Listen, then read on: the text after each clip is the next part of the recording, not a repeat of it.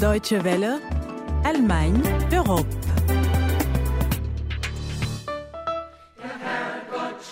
Ah ça, le bon Dieu le retiendra. Il retient tout Jusqu'à ton dernier souffle. Il retient tout. C'est du gospel à la mode bavaroise que vous entendez là pour se mettre en jambe. Cette semaine, nous partons en Bavière, région catholique s'il en est, dans un tout petit village qui a réussi à faire parler de lui dans les journaux nationaux. Avant de mourir pour ses idées, le curé Olivier Njibi Tchende, originaire du Congo, a préféré s'en aller discrètement, mais ça fait quand même pas mal de bruit. Le 8 mars, c'était la journée internationale de la femme, vous en avez sans doute euh, entendu parler, mais savez-vous qui est à l'origine de cette journée? Un indice, elle est allemande et elle aussi a failli mourir pour ses idées. Restez jusqu'au bout et vous saurez tout. C'est Constance Dunkotze au micro. Guten Tag, bonjour à tous.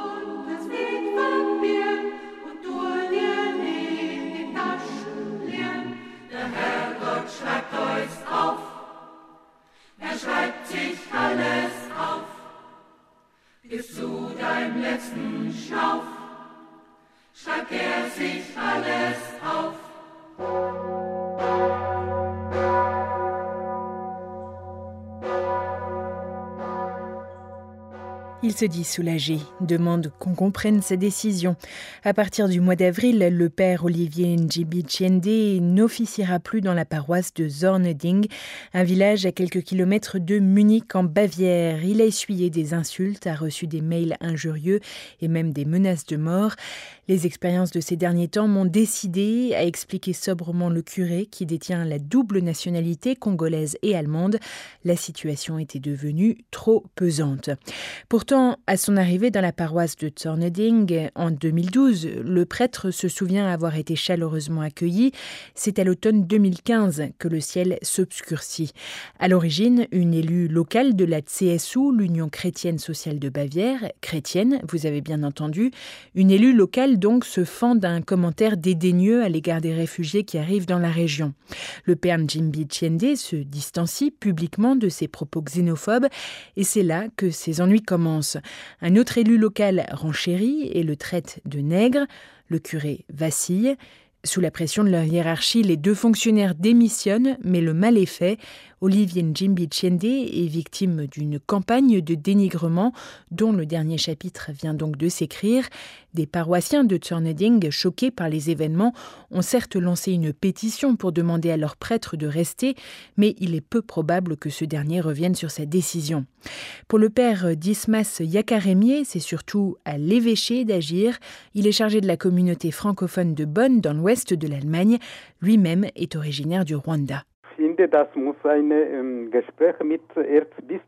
C'est à l'évêché de chercher le dialogue. Un seul prêtre de surcroît étranger ne peut rien faire à son niveau.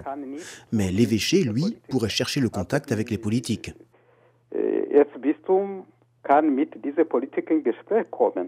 Dismas Yakarémier est en Allemagne depuis 2006. Il n'a jamais été attaqué à cause de sa couleur de peau. Idem pour Stephen Oranuba, qui lui vient du Nigeria et qui est chargé de la communauté internationale chrétienne, toujours à Bonn. Quelques malentendus tout au plus, mais qui en général se règlent rapidement. En revanche, ses confrères africains lui rapportent différents sons de cloche. It depends on where one finds himself. Cela dépend des endroits. Parfois, la paroisse intègre très vite le prêtre. Parfois, c'est plus difficile. Et dans ce cas, c'est très pesant, surtout quand on est loin de chez soi et de ses proches. En attendant, l'affaire Olivier Njimbi Tchende fait du bruit, notamment sur les réseaux sociaux.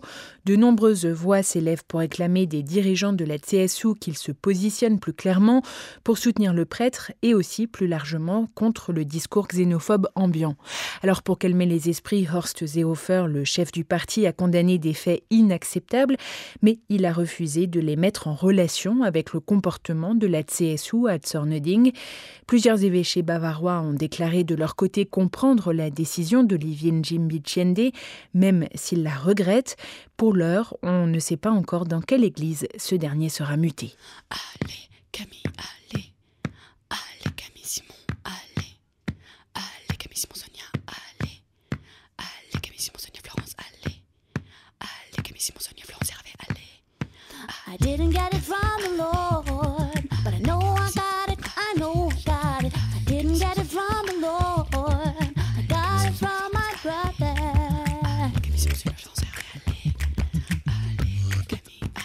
Allez, vous avez trouvé Qui est à l'origine de la Journée internationale de la femme célébrée tous les 8 mars?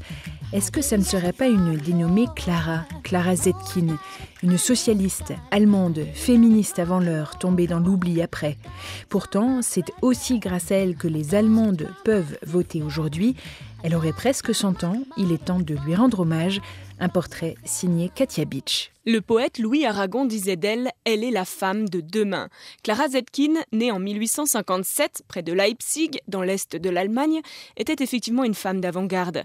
C'est vrai que Clara Zetkin a brisé des tabous. Florence Hervé, franco-allemande, auteure du livre sur Clara Zetkin, Dort kämpfen, wo das Leben ist. Elle a choqué terriblement à son époque par rapport à son engagement pour le droit du travail des femmes, parce qu'on estimait que c'était une chose horrible de laisser les femmes travailler et que la plupart des ouvriers étaient contre le travail des femmes, disant que ça favoriserait la prostitution.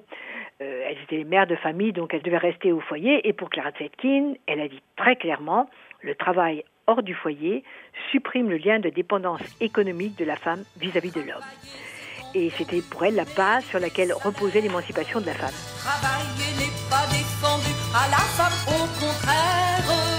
Mais le salaire, quand fait-on la faridondaine, la faridondon Ce sera pour votre mari, Bilibi, à la façon de barbarie, mon ami. Il faut voir le contexte aussi social et économique beaucoup des femmes vivaient, euh, des ouvrières vivaient une situation très très dure, des journées de travail de 14, 16 heures par jour et qu'il fallait se battre justement pour avoir des améliorations euh, du travail. Ça jouait un rôle très très important. C'est une des revendications principales de Clara Zetkin aussi, euh, le droit au travail, mais pas n'importe quel travail, euh, bien sûr. Du matin au soir, sa turbine, chère à travail. Fleur des fortifs, ça s'étiole quand c'est giron. Dans un guet-apens, ça se viole. Cher patron. Aux côtés d'une autre figure militante socialiste, Rosa Luxembourg, Clara Zetkin se bat contre l'exploitation des femmes, mais pour le droit au travail. Elle devient secrétaire générale puis présidente de l'Internationale socialiste des femmes fondée en 1907. Elle dirige alors le journal Die Gleichheit, l'égalité, l'organe de presse du mouvement et mène la lutte pour le droit de vote. Au sein du Parti social-démocrate allemand, euh, on se moquait beaucoup de cette histoire de droit de vote et on se moquait surtout de l'engagement des femmes en politique. Il y en a beaucoup qui, qui ont vraiment qualifié Clara Zetkin de mégère, de je ne sais quoi, parce qu'elle se battait pour euh, le droit de vote. De la femme à London, la faridondaine, la faridondon, les droits de l'homme, ça suffit. Mais les femmes ont bien l'intention de faire entendre leur voix. En 1910, lors de la conférence internationale des femmes socialistes, organisée à Copenhague, Clara Zetkin lance l'idée d'une journée annuelle de la femme. Le succès est immédiat puisque le 8 mars 1911, un million de femmes manifestent à travers l'Europe. Merci de nous faire de la propagande. Au-delà de son combat féministe, Clara Zetkin était aussi une pacifiste convaincue. Lors de la conférence de Bâle de l'Internationale ouvrière en 1912, Clara Zetkin prononce un discours enflammé pour la paix et la nécessité des femmes socialistes de lutter contre la guerre. Ces deux chiens ont été empoisonnés. On a essayé euh, des attentats contre elles. Cet engagement euh, contre la guerre était évidemment, au moment où les pays se, se battaient entre eux, évidemment, c'était euh, considéré comme une trahison. Militante pour la paix jusqu'au bout, en 1932, Clara Zetkin est âgée de 75 ans.